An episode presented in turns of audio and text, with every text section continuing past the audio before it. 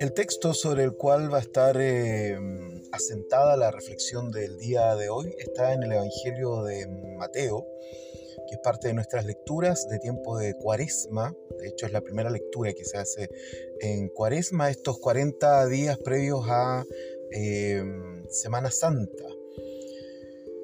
El texto de Mateo, Evangelio capítulo 4, es el inicio del ministerio de Jesús. Eh, voy a leer la traducción de Nuevo Testamento de Antonio Piñero. Seguidamente Jesús fue impelido por el Espíritu al desierto para ser tentado por el diablo. Allí ayunó 40 días y 40 noches y después de este tiempo sintió hambre. El tentador se le acercó y le dijo, si eres hijo de Dios, di que estas piedras se conviertan en pan. Él respondió, Está escrito, no solo de pan vive el hombre, sino también de toda palabra salida de la boca de Dios. Luego lo llevó el diablo a la ciudad santa, lo depositó sobre el alero del templo y le dijo, si eres eh, hijo de Dios, échate para abajo, pues escrito está, acerca de ti ha dado órdenes a sus ángeles y te tomarán en sus manos para que tu pie no tropiece en piedra alguna. Jesús le dijo, también está escrito, no tentarás al Señor tu Dios. De nuevo lo llevó el diablo a una montaña altísima y le mostró todos los reinos del mundo y su gloria, y le dijo, todo esto te entregaré si te postras y me adoras. Entonces le dijo Jesús, apártate de mí, Satanás, pues está escrito, al Señor tu Dios adorarás, y a Él solo venerarás. Entonces lo dejó el diablo y he aquí que se acercaron unos ángeles y le daban servicio. Este primer texto resulta tremendamente interesante. Lo hemos leído un montón de veces y cada vez esto nos ocurre constantemente. Leemos un texto, lo leemos dos veces y quienes llevamos más de 20, 25 años en el Evangelio lo hemos leído varias decenas de veces. Y siempre hay algo distinto, algo que no habíamos visto, una, palabra que traducida de otra forma nos da un significado diferente, etc. Esa es la grandeza ¿no? Eh, del texto sagrado, que efectivamente, como decían los sabios, la Biblia es como un río. Yo podría decir esa metáfora, ¿no? la Biblia es como un río. Y aunque uno siempre se meta en el mismo lugar, el río es distinto y nunca es igual. Lo mismo ocurre con los textos. Uno se mete adentro de un texto y el texto nunca es igual. De hecho, debería preocuparnos cuando el texto siempre es igual. el texto siempre debe ser distinto porque nosotros somos distintos. Ponemos más atención a los silencios, ponemos más atención a ciertas palabras. Hay momentos en que nos pasan ciertas cosas que no nos pasan en otros momentos y por lo tanto ese texto tiene tiene un sabor, un color distinto, una iluminación diferente. Jesús ya se había bautizado, esto ocurre después de su bautismo. Y lo primero que nos preguntamos es, bueno, ¿por qué el bautismo simplemente no fue necesario? Imagínense, el bautismo fue un símbolo que además fue visto por otros, ¿no? Juan el Bautista diciéndole a Jesús, no soy digno de desatar el calzado siquiera de tus pies, después Jesús se bautiza y aparece el Espíritu Santo en forma de paloma, habla Dios desde los cielos, una de las pocas veces que habla en los sinópticos. Eso ya sería suficiente para iniciar cualquier ministerio. De hecho, muchos ministerios hoy día se inician con cosas portentosas, ¿no? Presencia de, Dios, donde dicen los líderes, Dios me habló, Dios me dijo, ocurrió tal señal, ocurrió tal signo, ocurrió tal milagro. Eso debería bastar o debería haber bastado para que Jesús inicie su ministerio, ¿no? Esta cosa tremendamente portentosa, grandilocuente, ¿no? Jesús saliendo del agua, ¿Y, para qué va a bautizarse más encima, ¿no? Es un símbolo externo que además es apoyado por signos y señales. No, Jesús no necesitaba más que eso. Cualquier predicador hoy día con un cuarto de eso que le ocurrió a Jesús ya podría iniciar un ministerio exitoso en cualquier lugar. Sin embargo, no era suficiente. ¿Y por qué no era suficiente? Porque para Jesús que había vivido 30 años aproximadamente, haciendo lo mismo, viviendo de la misma manera, seguramente en el mismo lugar, seguramente siendo carpintero con su padre, o quizás se había independizado, tenía su pyme, no lo sé. Pero no se nos dice nada acerca de Jesús en esos 30 años anteriores. Eso significa que seguramente vivía una vida como la viviría cualquier hombre judío de aquel tiempo, ¿cierto? Hace dos mil años atrás. No había nada mucho más destacable. Sin embargo, cuando Jesús inicia su ministerio, le ocurre algo que nos ocurre a todos nosotros. Cuando uno va a empezar una nueva etapa en la vida, intuye, eso creo, que quien va a comenzar esta nueva etapa no puede ser la misma persona que era antes. Si uno mira hacia atrás las etapas de su vida, se da cuenta que, imagínate que puedas dividir tu vida en trozos, ¿cierto? Distintos trozos de tu vida, los más importantes, con los hitos más importantes. Y si te das cuenta, seguramente cada hito, cada trozo de tu vida, tú has sido distinto. No puede ser el mismo, Si uno va a comenzar una nueva etapa en la vida y tiene conciencia de eso, no puede ser el mismo. Tienes que ser, evidentemente uno piensa que tienes que ser mejor. Más maduro, con más luz, más silencioso, más sabio, más sabia, eh, con una experiencia de vida distinta. Es lo que se espera, ¿no? Por eso uno sospecha de la gente que dice, no, yo soy así nomás, soy igual y siempre seré igual. Y, hay personas que lo dicen como que eso fuera un valor, ¿no? Em, de hecho, cuando, cuando se habla de los candidatos presidenciales y los candidatos dicen, no, yo siempre he dicho lo mismo, siempre he pensado igual, la verdad es que a mí más, es más lo que me preocupa eso que lo que me alienta. Prefiero una persona que acepte que tiene que cambiar, que tiene que cambiar su forma de pensar, que tiene que avanzar, que tiene que madurar. Jesús pasó 30 años del cual no tenemos idea porque seguramente vivió como cualquier persona. Pero para iniciar una nueva etapa en la vida no sirven los, solamente los símbolos externos. Si yo voy a iniciar una nueva etapa de vida, no sirve que me cambie de casa, no sirve que me cambie de ropa, no sirve que me corte el pelo, no sirve que, mm, que baje de peso, que en mi caso es bien difícil. Eh, no sirve que tome una actitud distinta, porque cualquier elemento externo, si no va acompañado del colapso del alma, no sirve. No sirve. Por eso las personas que, que piensan que por un cambio externo van a cambiar internamente, generalmente se encuentran siempre siendo ellos mismos, sufriendo lo mismo, de la misma manera, de la misma forma. No tenemos noticias de Jesús, de lo que pasó en sus 30 años anteriores, porque no necesitaba ser otro, tenía que ser el mismo. Sin embargo, cuando inicia esta nueva etapa de su vida, donde toma conciencia, dirán los estudiosos del Nuevo Testamento, que es en el bautismo, cuando él toma conciencia de su mesianidad, entonces no puede ser el mismo. Pero no bastan los símbolos externos. Incluso aunque haya descendido el Espíritu Santo con forma de paloma y haya surgido una voz en el cielo, ¿no? Eh, tampoco es... Eh, es, importante. Mire, el, versículo 16 eh, del capítulo anterior, del capítulo 3 de Mateo, dice que Jesús, una vez bautizado, salió enseguida del agua. Y he aquí que se le abrieron los cielos y vio al Espíritu de Dios bajar como una paloma y posarse sobre él. Y se oyó una voz del cielo que decía, Este es mi Hijo, mi amado, en quien me he complacido.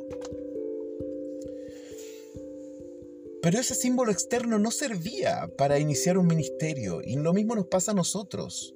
Los símbolos externos pueden ser maravillosos, grandilocuentes, rimbombantes, bellos, llenos de luces, pero no sirven para iniciar una nueva etapa. Lo que sirve para iniciar una nueva etapa es algo que usualmente nos da rabia, o a mí me da mucha rabia. y, que, y es que hay que pasar por el desierto que significa... El desierto tiene tres características. Soledad, soledad absoluta que nosotros podríamos interpretarla como la incomprensión. Soledad absoluta es la incomprensión. En segundo lugar, no saber hacia dónde ir. ¿Dónde? ¿Hacia dónde me muevo en un desierto? ¿Hacia dónde está el agua? ¿Hacia dónde está el río? ¿Hacia dónde está el oasis? ¿Hacia dónde hay gente? ¿Hacia dónde está la ciudad? El desierto tiene esa capacidad de perdernos, de no saber dónde ir. Y en tercer lugar, el desierto es un lugar donde tenemos que elegir qué palabras serán las importantes para mi vida ahora. Porque nosotros asentamos nuestra vida en palabras que decimos. Bueno, cuando hay que cambiar de etapa, las palabras tienen que cambiar.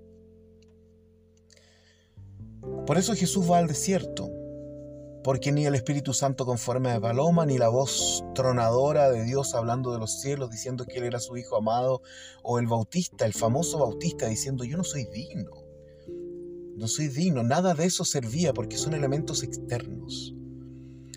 Solo el silencio absoluto, la incomprensión, el no saber a dónde ir, la soledad y el tener que elegir las palabras nuevas y correctas son las que provocan la conmoción del alma, el derrumbe del espíritu. Qué rabia, ¿no?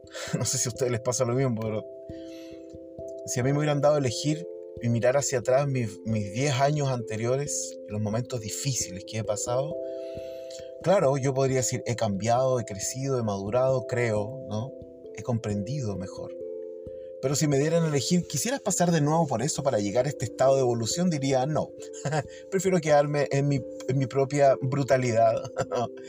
Eh, porque nadie quiere pasar por esos estados. Y tampoco nos sirven las palabras cliché. No queremos estar ahí. Y a veces no aprendemos nada tampoco de esos estados. Es un cliché, ¿no? Que uno puede, que uno aprende de las cosas malas. No, hay gente que pasa por cosas malas y no aprende, porque solo son símbolos externos para su vida. Y eso no sirve. Jesús es tentado. La tentación es algo a lo cual cedemos constantemente.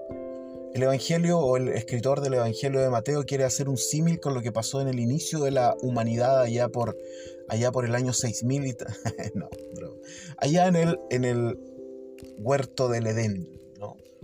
donde los primeros seres humanos también son tentados.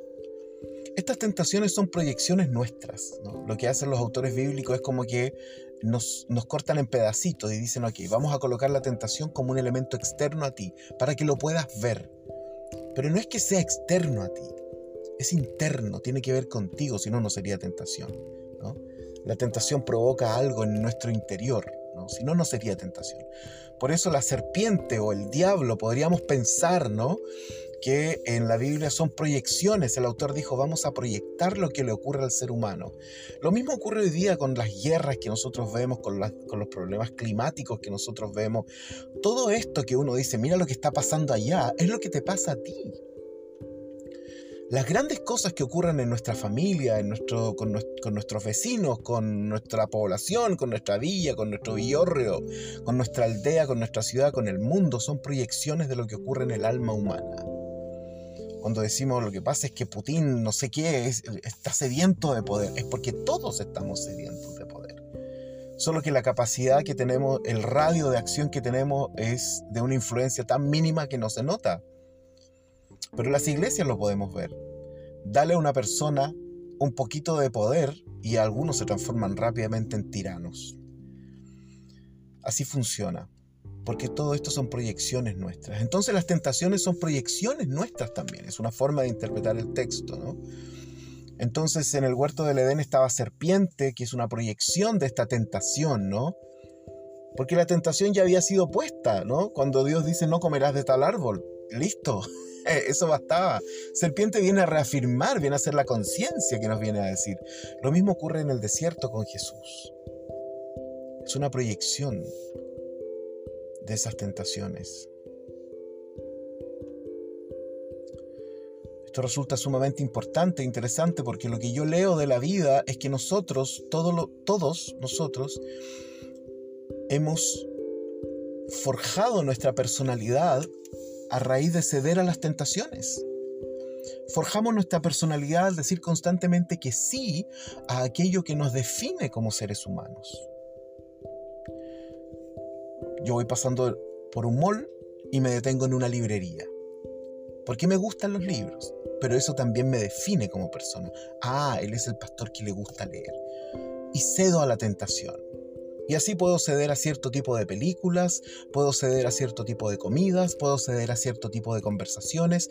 Cedo a todas aquellas cosas que definen mi personalidad. Y por ende, mi personalidad es el resultado obvio de decirle que sí a todas las cosas que me definen.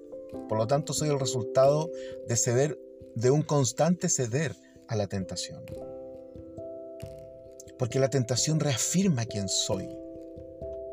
Por eso cedemos constantemente. Y no cedemos a aquellas cuestiones que no nos definen, que no es parte de nuestra definición como personalidad. ¿no? Entonces, cuando en un grupo, algunos lo saben aquí, estaban cantando karaoke, eh, yo no cedía a la tentación. Porque yo tengo que mantener esta, esta imagen, ¿no? de el hombre que no se expone, que no baila, que no canta en público, que es vergonzoso. Esta cosa como tímida, ¿no? Entonces yo no cedo a esa tentación porque tengo que reafirmar, ¿no? Y cuando cedo a esa tentación, ¿cierto?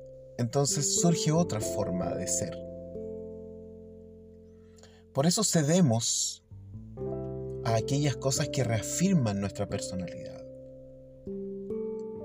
y no cedemos a aquellas cosas que no nos definen como seres humanos. Por eso hay cosas que no hacemos. Uno dice, no, es que no me gusta, no me siento identificado, no me atrae, no me sirve, lo que sea. No, esencialmente es porque aquello no, no ayuda en la definición de tu personalidad. Por ende, pasar a una nueva etapa en cualquiera que estés viviendo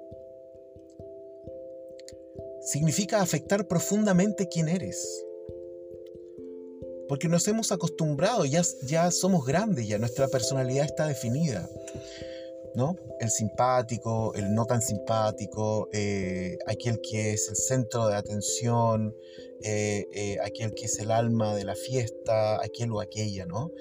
Aquel que es inteligente o que no es tan inteligente, aquel que es práctico, aquel que no es tan práctico, aquel que es pragmático, aquel que no es tan pragmático, aquel que es misterioso, aquel que no es tan misterioso, etcétera, aquel que pone los pies sobre la tierra y aquel que anda volando arriba de las nubes, etcétera. Nuestra personalidad está definida. Pasar a una nueva etapa significa comenzar a decirle que no a las tentaciones, de las cuales ya incluso ni siquiera somos conscientes. Están en un plano de inconsciencia, prácticamente como nuestra respiración. No pensamos en respirar, estamos respirando simplemente. Pasar a una nueva etapa, como Jesús tuvo que pasar a una nueva etapa, significaba ahora transformarse en otro ser humano. Y para hacer eso, primero tenemos que traer de la inconsciencia a la conciencia aquellas tentaciones que le decimos que sí y que nos definen como personas. Y eso significa que empezamos a crear un nuevo ser humano, que ahora dirá que no a aquellas cosas que decía que sí, y que dirá que sí a aquellas cosas que impensablemente negaba No todos están llamados a eso. Ah, olvídense que dije la palabra llamados. No todos necesitan eso. Esto tampoco es un... Hay gente que está muy bien así como está, que no necesita pasar de una etapa a otra. Ahora, eso lo ve cada uno. Quizás una persona puede decir en sí misma, no, yo estoy súper bien como estoy, no necesito, pero no sabe lo que piensan los demás. Y quizás los demás están pidiendo a gritos que cambies que ya dejes de ceder a la tentación de definir tu personalidad. Quizás todos sí lo necesitan. De hecho, constantemente cacareamos de que tenemos que cambiar, de que tenemos que ser distintos, que tenemos que ser mejores. Leemos la Biblia constantemente en una clave de evolución. Qué curioso, ¿no? Porque muchos toman la Biblia para hablar contra la evolución y, por otro lado tomamos la Biblia como una constante evolución del ser. Tenemos que ser mejores, tenemos que ser más buenos, tenemos que ser más éticos, tenemos que ser más elevados, tenemos que ser mejores en todo sentido, etc. ¿no? Y esto lo han tomado distintos modelos de iglesia en donde la persona tiene que ser mejor de lo que era antes. Una evolución psicológica, una evolución moral, una evolución ética, no sé por qué negamos la otra evolución después. De toda evolución es positiva. Pero realmente no sé en qué etapa cada uno está. Lo que sí sé es que este texto que inicia Cuaresma, y Cuaresma tiene que ver con un tiempo de reflexión profunda, una persona que necesita pasar a una nueva etapa de su vida, tiene que dejar de definirse, tiene que dejar de alimentar, vamos a ocupar aquella palabra. Tiene que dejar de alimentar su ego. Tiene que diluirse en otro ser. Ocupar un nuevo lenguaje. Un lenguaje profundo. Tiene que colapsar su alma en el desierto, con la soledad, con, sin saber dónde ir, sin saber qué hacer y elegir las mejores palabras. Pasar por el desierto significa elegir nuevas palabras y esas nuevas palabras crearán una nueva conciencia.